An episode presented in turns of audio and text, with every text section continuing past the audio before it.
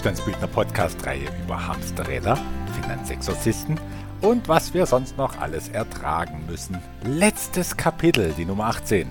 Meine Wunschliste an Investoren, die Finanzexorzisten überlebt haben. Zu Beginn der tatsächlich letzten Hamsterrad-Podcast-Folge lade ich euch ein, mit mir noch einmal hinabzusteigen in die Niederungen der Hamsterräder und der Beschwernisse im Alltag eines operativen Wohlstandsbildners. Kurze Begriffsklärung an dieser Stelle. Ich habe den operativen Wohlstandsbildner einführen müssen, um ihn abzugrenzen von allen anderen, die mit den Wohlstandsbildnerstrategien ihr Vermögen sichern und aufbauen. Investoren Wohlstandsbildner sind wir ja alle, nur die, die mir zur Hand gehen in der Seminararbeit und in der Investorenbetreuung, die sind zusätzlich operativ tätige Wohlstandsbildner. Zurück zu den Beschwernissen eines operativen Wohlstandsbildners. Damit die in den kommenden Jahren nicht noch schwerer werden, stelle ich jetzt eine kleine Wunschliste vor, die sich an alle bestehenden und zukünftigen Wohlstandsbildner richtet. Und jetzt bitte nicht traurig sein im Vergleich zu den großen Fragen im Verlauf der Podcasts, wo es um Genderwahnsinn, Zwiebeln, ja bis zum Tod persönlich ging. Im Vergleich dazu wird es jetzt sagenhaft bodenständig, ja fast banal und bürokratisch. Ich haue die Wünsche jetzt einfach mal raus, du wirst dann schon verstehen, worum es geht. Wunsch 1. Wenn du als Wohlstandsbildner irgendwelche Fristen, Abgaben, Zahlungen, Unterschriften oder irgendwelche anderen Abläufe nicht in einem besprochenen oder erwartbaren Zeitraum leisten kannst, dann gib kurz Bescheid wegen der Verzögerung. Denn dann kriegen die vielen anderen in der Wertschöpfungskette namens Vermögensaufbau keinen Stress. Wunsch 2. Zeichnungsscheine. Reden wir über diese unvermeidlichen Blätter, die einem Zugang verschaffen zu allen möglichen und unmöglichen Investments. Zeichnungsscheine sind eine oft komplizierte Sache. Deshalb werden sie auch von operativen Wohlstandsbildern, also von uns ausgefüllt und nicht von dir. Und wir markieren mit dicken roten Kreuzen, wo unterschrieben werden muss, und schreiben rechts oben obendrein auf jedes Blatt noch hin, wie viele Unterschriften auf jedem Blatt zu leisten sind. Und hier ist der Wunsch. Nimm dir bitte die Zeit, um keine Unterschrift zu verpassen. Richtig aufpassen musst du, wenn du Zeichnungsscheine in Schwarz-Weiß ausdruckst. Denn dann sind die roten Kreuze, oh verblüffendes Wunder, nicht mehr rot, sondern schwarz. Und jetzt musst du die suchen im typisch deutschen Buchstabenwirrwarr eines Zeichnungsscheins. Aber sie sind ja immer noch fett gedruckt. Du kannst dir nicht wirklich vorstellen, wie viel Arbeit uns eine einzige fehlende Unterschrift verursacht und wie schmerzhaft es für dich sein kann, deswegen eine Zeichnungsfrist und damit den Einstieg in ein Investmentfenster zu verpassen. Wunsch 3. Umweltschutz, keine Frage, ist wichtig. Ich frage mich nur, ob es unser Planet nicht verkraftet, wenn du für die vielleicht 20 Zeichnungsscheine, die in deinen nächsten Jahren zusammenkommen, erstens auf Recyclingpapier verzichtest, das so grau ist wie ein chinesisches Eichhörnchen, zweitens auf doppelseitigen Ausdruck verzichtest, denn das richtet bei Vertragsdokumenten leicht Chaos an, macht uns wiederum viel Arbeit und vielen Emittenten, und drittens bitte keine Blätter takern. Eine Büroklammer reicht völlig, um Blätterwust im Kuvert zu vermeiden. Natürlich steht das alles auf dem ersten Blatt, das wir jedem Zeichnungsschein mitgeben, nur wird dieses Blatt bedauerlicherweise nicht immer gelesen. Das waren sie auch schon. Nur die drei Wünsche. Doch sie kommen von Herzen und sie sind so einfach und bescheiden, oder? 80% von euch betrifft das jetzt gar nicht, weiß ich, und denen will ich hier mal richtig Danke sagen dass sie es nicht betrifft und viel Freude ein weißes, festes Papier mit gutem Ausdruck in einem noch nicht 40 Mal verwendeten Kuvert machen kann. Wenngleich ich eine Ausnahme einräumen will, geschuldet einer tollen und höchst erfolgreichen Wohlstandsbildnerin erster Güte im hohen Norden der Republik, und die ist Ärztin. Unerschütterlich schickt sie uns immer Zeichnungsscheine auf rosa Papier. Doch auch hier gilt, man muss ja nur miteinander reden, um das andere Universum zu verstehen. Sie erklärte mir nämlich sinngemäß, auf diesem rosa Papier würde sie immer Patientenrezepte ausdrucken. Und fragte dann, na wenn die Wohlstandsbildnerzeichnungsscheine keine Rezepte für meinen Vermögensaufbau sind, was denn dann? Seitdem schaue ich, dass die manchmal sehr pingeligen Emittenten auch rosa Zeichnungsscheine annehmen. Ist aber bitte nicht zur Nachahmung empfohlen. Das gilt nur für echtes rosa Ärzte-Rezeptpapier. Doch da gibt es ja noch die 20 Prozent, die regelmäßig auf Kriegsfuß stehen mit Zeichnungsschein und mit Verträgen und mit Bürokratie vielleicht ganz allgemein, was ich ja eigentlich gut verstehen kann. Doch womöglich würden Sie achtsam an dieses Thema rangehen, wenn Sie wüssten von den Schmerzen, die in einem wohlstandsbildender Mitarbeiter ausgelöst werden können durch Zeichnungsscheine, die nach kaltem, teergetränkten Zigarrenrauch müffeln oder die auf der anderen Seite schon mit irrelevanten Sachen bedruckt wurden oder die als besseres Vesperpapier völlig zerknittert, unvollständig und schlecht leserlich daherkommen mit dem Ausdruck aus einem Gerät, dem Tinte oder Ton ausgegangen sind oder durch Zeichnungsscheine, die erst fünf oder noch viel spätere Wochen nach dem letzten Gespräch bei uns eintrudeln. Ohne Ansage natürlich.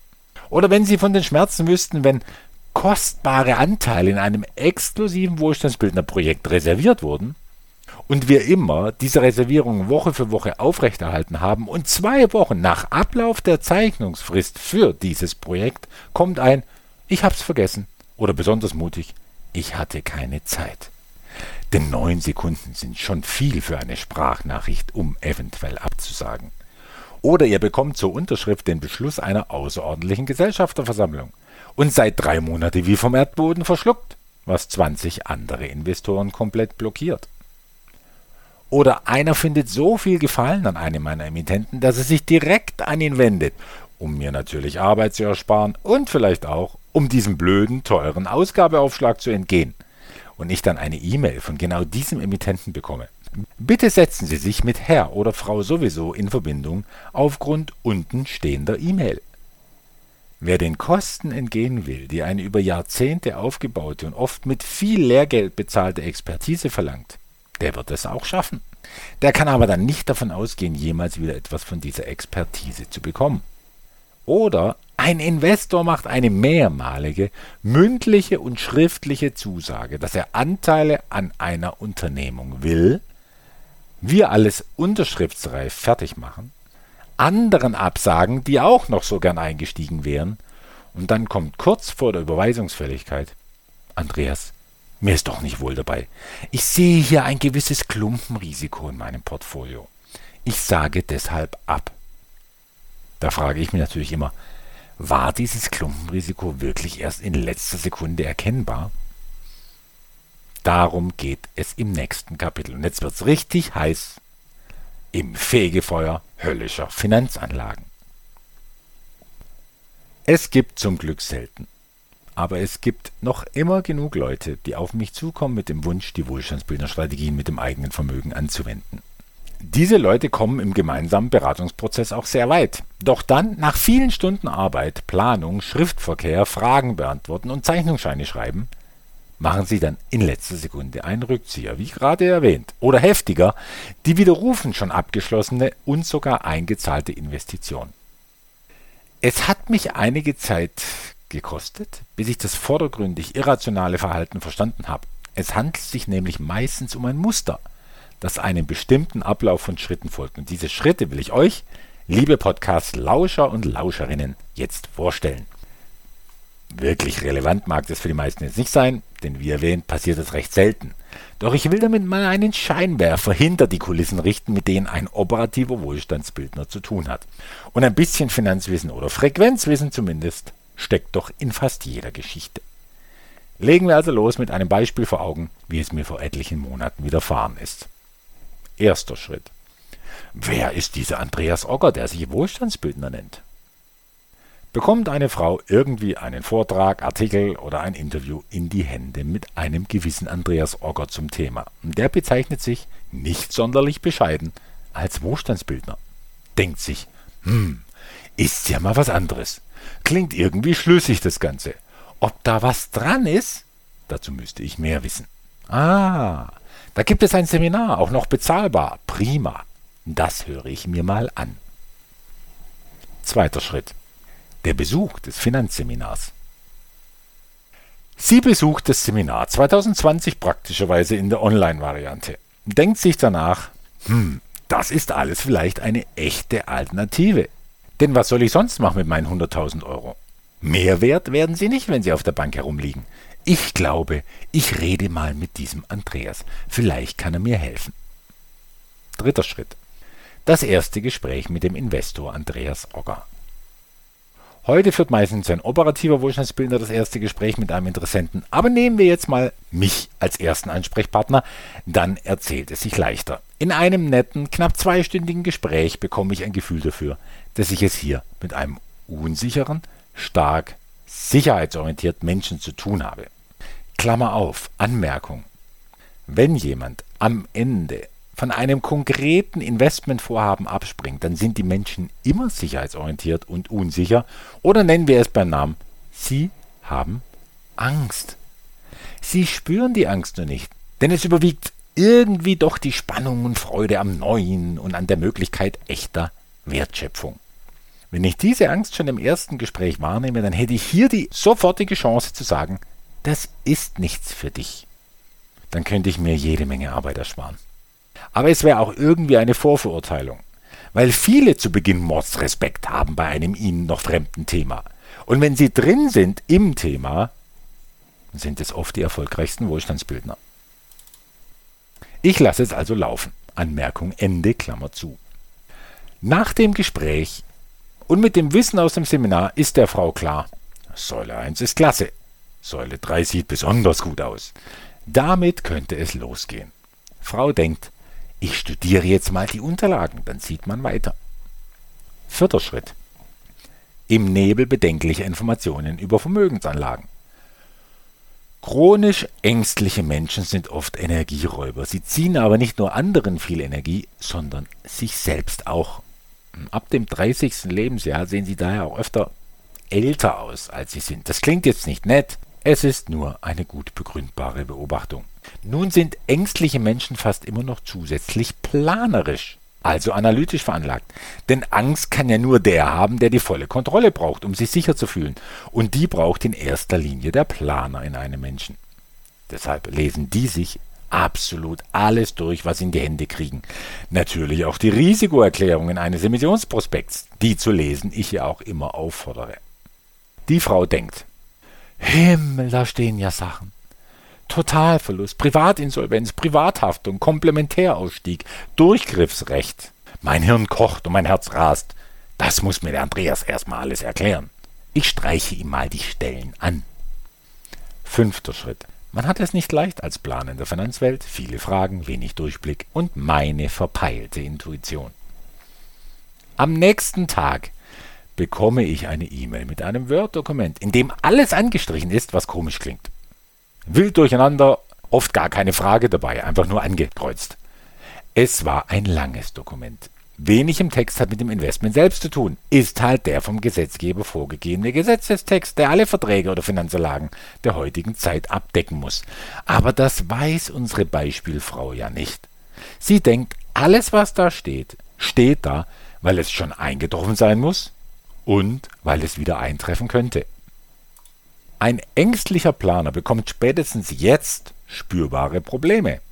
Denn unser Körper, also unser Frequenz- bzw. Gefühle erzeugendes Instrument in diesem Spiel, dieser Körper unterscheidet nicht zwischen könnte eintreffen oder wird eintreffen.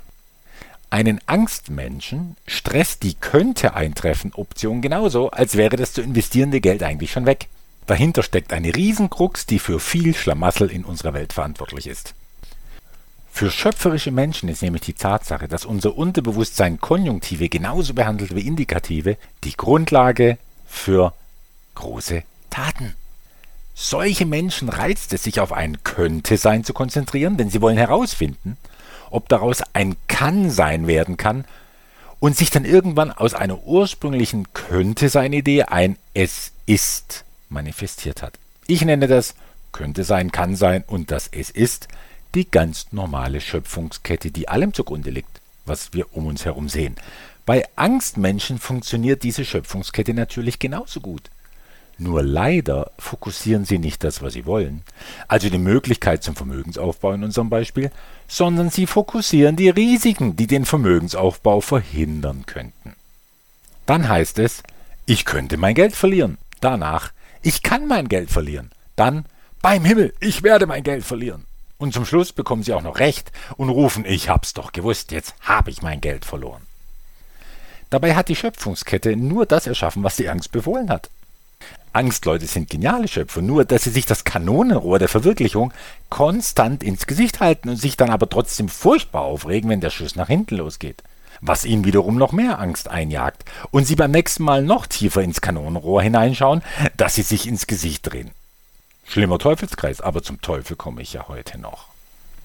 Zurück zum ellenlangen Word-Dokument mit den vielen markierten Textstellen aus den Risikoerklärungen. Unsere Angstmenschenfrau schaut der Kanonenmündung also voll ins Auge. Ich, wenig Zeit an dem Tag, entscheide mich für eine ausführliche Sprachnachricht und gehe auf die wichtigsten Punkte ein, anhand derer ich nochmal das Prinzip der ganzen Wertschöpfungskette erkläre. Klammer auf, Anmerkung. Hier wäre für mich die zweite Möglichkeit gewesen zu sagen, das ist nichts für dich. Viele Fragen zu stellen ist klasse und ich begrüße das ja, aber nur, wenn hinter den Fragen nicht Angst, sondern Faszination und der Wille besteht, besser zu kapieren, wie etwas aufgebaut ist. Nichts Schöneres als kritische, kluge und konstruktiv nachfragende Investoren.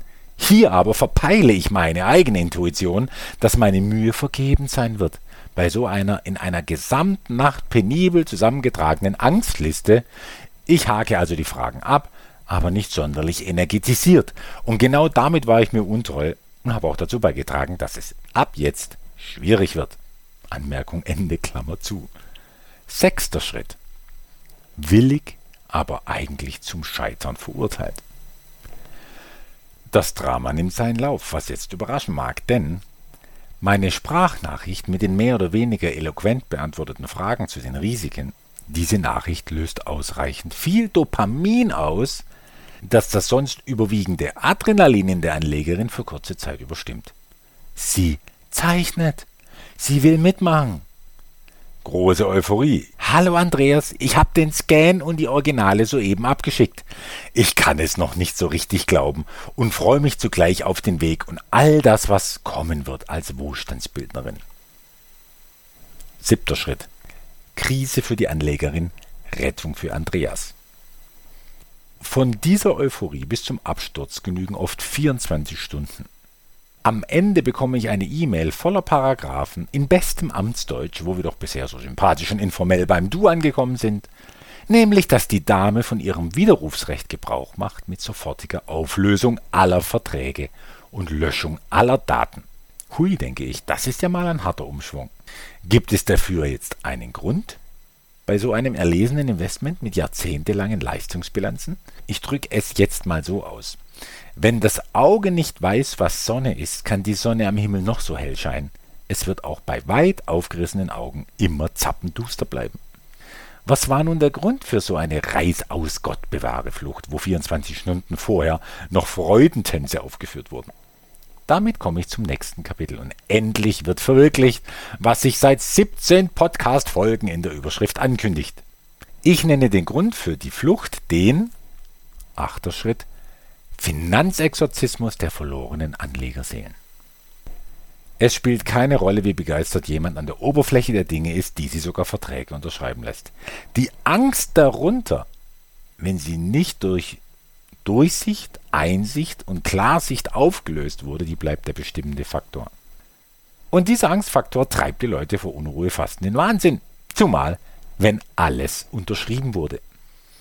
Da sitzen sie jetzt vor ihrem Zeichnungsschein. Sind die Angst von Beginn an eigentlich nie so richtig losgeworden? Was sollen die Leute jetzt machen? Sie tun das, was naheliegend ist, nur in der falschen Reihenfolge. Sie sprechen mit einer Person Ihres Vertrauens über Ihre Investition. Erst jetzt, nachdem Sie diese eingegangen sind. Fragend, angsterfüllt, vom Gefühl her kurz vor der finanziellen Verelendung. Obwohl doch gar nichts passiert ist und alle Emittenten schon nette Willkommensbriefe geschickt haben. Nur mit wem reden Sie jetzt? Oft ist das ein Gespräch mit einem Familienmitglied, weil das immer so praktisch in der Nähe ist, um eine Meinung abzugeben. Im hoffnungslosesten Fall ist das ein Gespräch mit einem Steuerberater. Ah, denken jetzt vielleicht auch einige in meiner verehrten Hörerschaft hier. Ja, ein Steuerberater, der versteht doch auch was von Vermögensanlagen. Der hat doch jeden Tag mit Geld zu tun. Genau das muss doch der richtige Ratgeber in solchen Sachen sein. Da muss dann meine Frage gestattet sein, nämlich, warum soll ein Beauftragter Abhefter von Belegen und Anwender von Steuerrecht eine Ahnung haben von der Investorenwelt, von einer Investorenwelt, die er selbst nie betreten hat?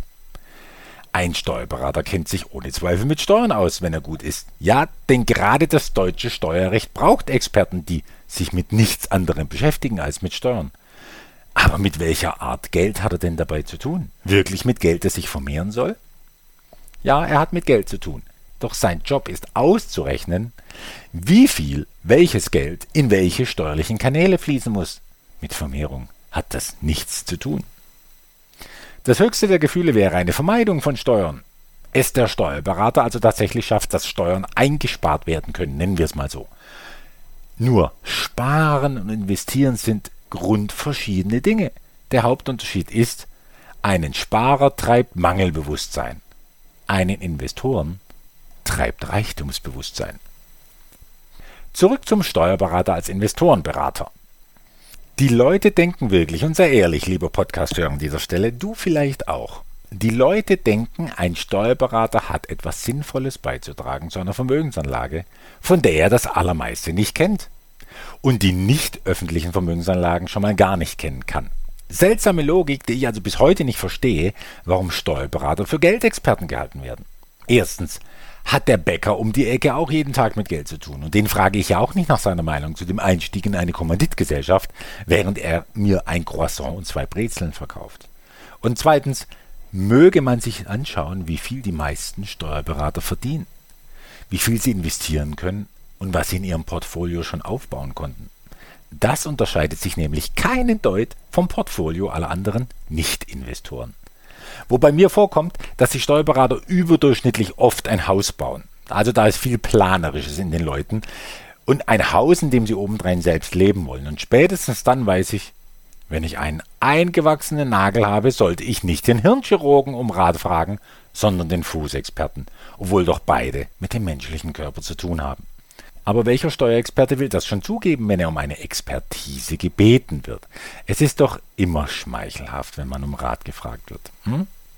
An dieser Stelle verstehe ich auch den Gesetzgeber nicht, der mir verbietet, über Steuern aufzuklären, weil ich kein Steuerberater bin, aber den Steuerberater nicht verbietet, über Investments zu urteilen, obwohl sie keine Investoren sind. Um es gleich vorneweg zu nehmen, Steuerberater machen es immer wie unser derzeitiger Außenminister. Dieser hat außenpolitisch eigentlich wenig Ahnung und noch weniger Ambitionen. Daher macht er immer eins, um überhaupt etwas zu tun. Er warnt. Er warnt den ganzen Tag vor den Dingen, die jenseits von Deutschland stattfinden. Da findet er sich auch in guter Gesellschaft mit den vielen Warnern, zum Beispiel in der Corona-Pandemie vor der nächsten Welle, der nächsten Mutation, eigentlich vor jeder Art, was als nächstes kommen sollte. Gemeinsam ist den vielen Warnern zweierlei. Erstens stehen sie immer gut da als aufmerksame, bedächtige Beobachter des Zeitgeschehens.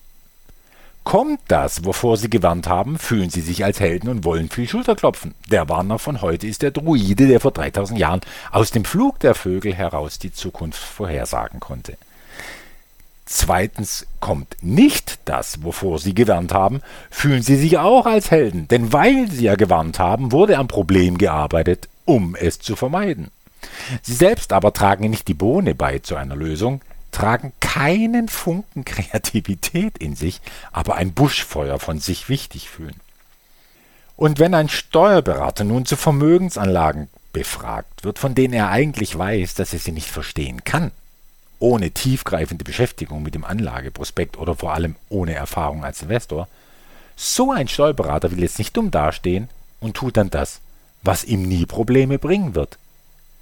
Er kann nur warnen davor. Und wenn er dann bei seinen warnenden Worten die Zustimmung sieht in den Augen unserer angstbeseelten Beispielfrau, die ja eigentlich immer gewusst hat, dass ihre Angst berechtigt ist, dann gerät auch so mancher Steuerberater in Fahrt, fühlt sich ermutigt, über eine Warnung und gütige Mahnung hinauszugehen. Da wiegt er dann bedenkenschwer den Kopf, um sich plötzlich erleuchtet dran zu machen, von Weisheit tief durchdrungen, dem verängstigten Mädchen den Finanzteufel auszutreiben, erfüllt mit dem quasi religiösen Eifer des heiligen Verteidigers der Zins-, Banken-, Börsen- und Geldmarkt-Fondswelt, an die so viele Steuerberater so inniglich glauben. Und sein erster Ausruf ist voller Ingrimm. Ja, bist du deppert. Okay, das sagen jetzt eher Österreicher. Aber wenn ich an Finanzexorzisten denke, komisch, dann verschlägt es mich irgendwie voll ins Österreichische, nah an Wien heran. Ist vielleicht eine karmische Geschichte, muss ich mal drüber nachdenken. Also, ich versuche es noch einmal auf Deutsch. Ja, bist du denn wahnsinnig? Private Beteiligungen? Ja, sind wir denn noch im Mittelalter?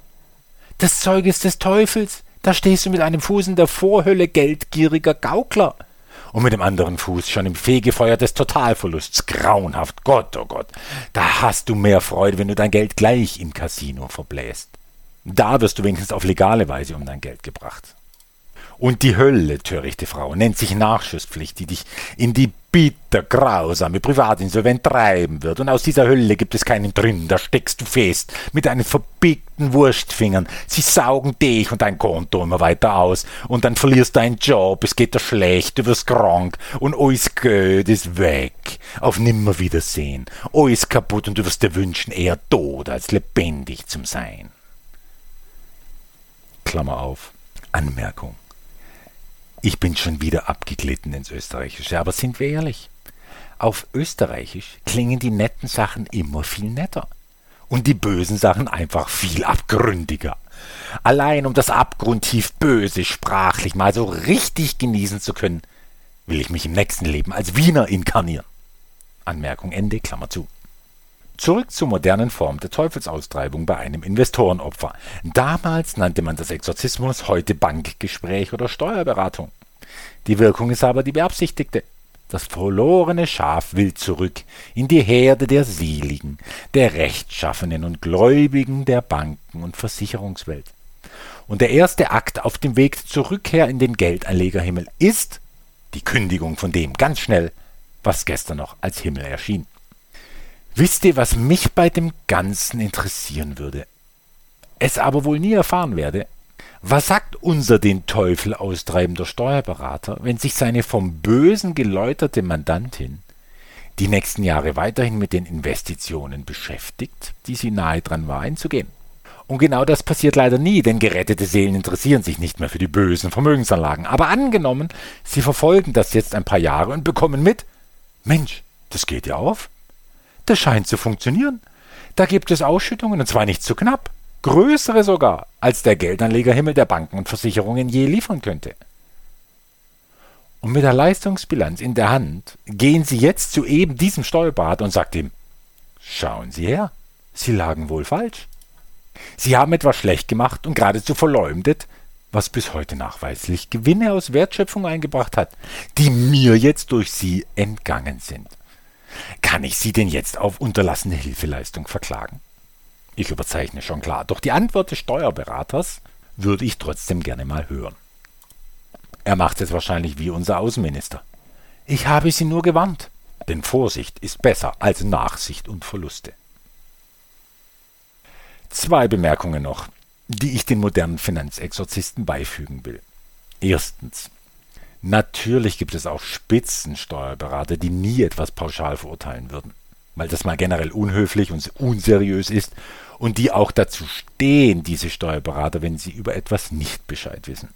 Die sind allerdings nach meiner über 20-jährigen Erfahrung, das muss ich gestehen, deutlich in der Minderheit gegenüber den Warnern und Exorzisten. Und ganz wenige, vielleicht 4% von diesen Spitzensteuerberatern, sind auch selbst Investoren nicht nur Häuslebauer und Riester-Rentensparer. Einige sind sogar Wohlstandsbildner. Und solche schlauen Köpfe hole ich mir dann gerne in meine Gesellschaften, denn gute Steuerberater lesen eine Bilanz halt nochmal mit anderen und immer sehr gründlichen Augen. Und wenn sie dann vor etwas warnen, ja, dann ist mir das sehr willkommen. Ich bin sicher, diese Steuerberater fühlen sich auch nicht angesprochen jetzt von dieser Exorzistengeschichte, die auf leider vielen wahren Begebenheiten beruht und sie würden mir gleichzeitig zustimmen dass ich mit der Beschreibung ihrer Zunft nicht mal so sonderlich übertrieben habe. Zweitens. In meinem Leben als Investorenbetreuer gab es ausreichend viele dieser wahren Begebenheiten mit Finanzexorzisten unter den Steuerberatern, dass ich daraus gelernt habe, man kann mir viele Stunden Zeit aus den Rippen geleiert haben, die ich mich für Erklärung und Aufklärung eingesetzt habe. Bisher habe ich nachträglich noch niemandem eine Rechnung gestellt, was auch stillos wäre. Wenn nun aber so jemand mit seinem Steuerberater gesprochen hat und mir dann sagt, Danke für das Angebot, Herr Ogger, ich muss mir das nochmal überlegen, nachdem ich mich anderweitig habe beraten lassen. Und mir damit sagt, dass er meine Expertise für weniger glaubwürdig hält als die von Steuerberatern, der wird keine einzige weitere meiner Minuten und Stunden Lebenszeit mehr bekommen. Es gibt sie nämlich, die Fälle, nur vereinzelt, aber es gibt sie die nach ihrer Absage oft über andere Seminarteilnehmer in Schlagweite geblieben sind zur Wohlstandsbildnerwelt und dann kommen und jetzt doch mitmachen wollen. Und dann sage ich, die Tür ist und bleibt zu. Bitte wenden Sie sich an Ihren Steuerberater, Ihren Experten für spannende Gelegenheiten aus der Investorenwelt. Das hat nichts mit beleidigt oder nachtragend sein zu tun. Mir sind jederzeit Absagen willkommen. Wenn jemand zu seinen Bedenken und Verlustängsten steht, dann bin ich der Erste, der davon abrät, irgendwo hinein zu investieren, weil Angst nur stresst, übrigens nicht nur den Investor selbst. Dem sage ich dann gerne, warte mal auf eine Investition, ja, wo du mit wenigen tausend Euro mitmachen kannst. Das ist dann viel Erfahrung für wenig Geld. Und so kannst du dich in die Praxis des Geschehens einarbeiten. Hauptsache, you keep in touch mit einer faszinierenden Welt.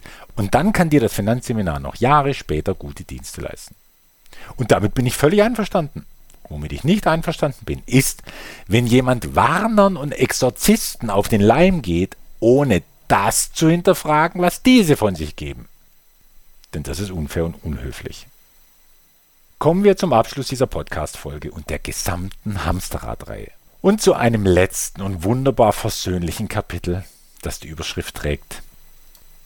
Die Schöpfung nicht bezifferbaren Wertes in seiner schönsten und menschlichsten Form. Es wird in diesen Monaten in der mittlerweile größeren Zahl an Wohlstandsbildnern und Wohlstandsbildnerinnen auf besonders lebendige Weise Wert geschaffen, Wertschöpfung geschaffen im umfassendsten Schöpfungsbegriff überhaupt. Wobei sich hier Wert nicht bemessen lässt, denn der ist absolut unermesslich, ebenso wie das Leben selbst unermesslich kostbar ist. Ich spreche davon, dass in diesen Monaten erstaunlich viele Wohlstandsbildnerinnen schwanger sind. Also, so gehäuft wie 2021 hatte ich das noch nie. Und ob das jetzt am Lockdown in einer Pandemie liegen mag oder daran, dass viele Wohlstandsbildnerinnen einfach im besten Alter dafür sind oder dass finanzielle Entspannung im Investorenleben zur Familienvergrößerung ermutigt, einerlei. Ich freue mich einfach vom Nachwuchs zu erfahren, den wackere Wohlstandsbildnerpaare bekommen. Dann kommen durchweg berührende WhatsApp-Zeilen. Wie zum Beispiel im Dezember letzten Jahres von einer bayerischen Wohlstandsbildnerin. Ich zitiere. Ob er oder sie wissen wir leider noch nicht. Das wird sich erst im neuen Jahr zeigen. Ob es dann ein Flieger, Reiter oder Gewichtheber wird, wird sich auch zeigen. Wichtig ist, dass er oder sie ein Wohlstandsbildner wird. Ist das nicht schön? Was für ein großes Kompliment. Vielen Dank dafür. Das ermutigt mich weiterhin viel Kraft zu investieren, um diese ganze Wohlstandsbildnerei in weitere und am besten jüngere Hände zu legen. Sie soll in jedem Fall unabhängig von mir funktionieren, auch noch ja, am liebsten in 15, 20 und 25 Jahren, damit sich dann auch herausstellen kann, ob er oder sie ein Flieger, Reiter oder Gewichtheber wird. Und zu alledem zusätzlich ein Wohlstandsbildner oder eine Wohlstandsbildnerin. Nach den vielen Salü zum Ende der meisten Hamsterrad-Podcasts verabschiede ich mich nun eine Weile mit einer Podcast-Pause. Wie lange die dauert, weiß ich noch nicht, aber ich komme wieder, versprochen. Existieren doch schon erste skizzierte Podcasts wieder bei so vielen Ideen, die mir aus dem Wohlstandsbilduniversum täglich zufliegen. Für mich steht jetzt erst einmal die Einspielung an des recht umfangreich gewordenen Video-Investorenkurses für Wohlstandsbildner. Das wird ein Kraftakt, der mich ja schon viele Monate beschäftigt und schon lange echte Urlaubsreife aufkommen lässt. Doch das alles steckt in den letzten Zügen und dann gibt es ein Medium, das für die Zeiten passt, in denen vielleicht wieder keine Live-Seminare stattfinden dürfen. Dann kann sich nämlich jeder und jede unabhängig von meinem Finanzseminar vertraut machen mit ersten und unverzichtbaren Grundlagen in finanzieller Bildung. In finanzieller Bildung im Allgemeinen und in Investorenbildung im Speziellen. Und das jederzeit und selbstbestimmt per Klick auf ein Video.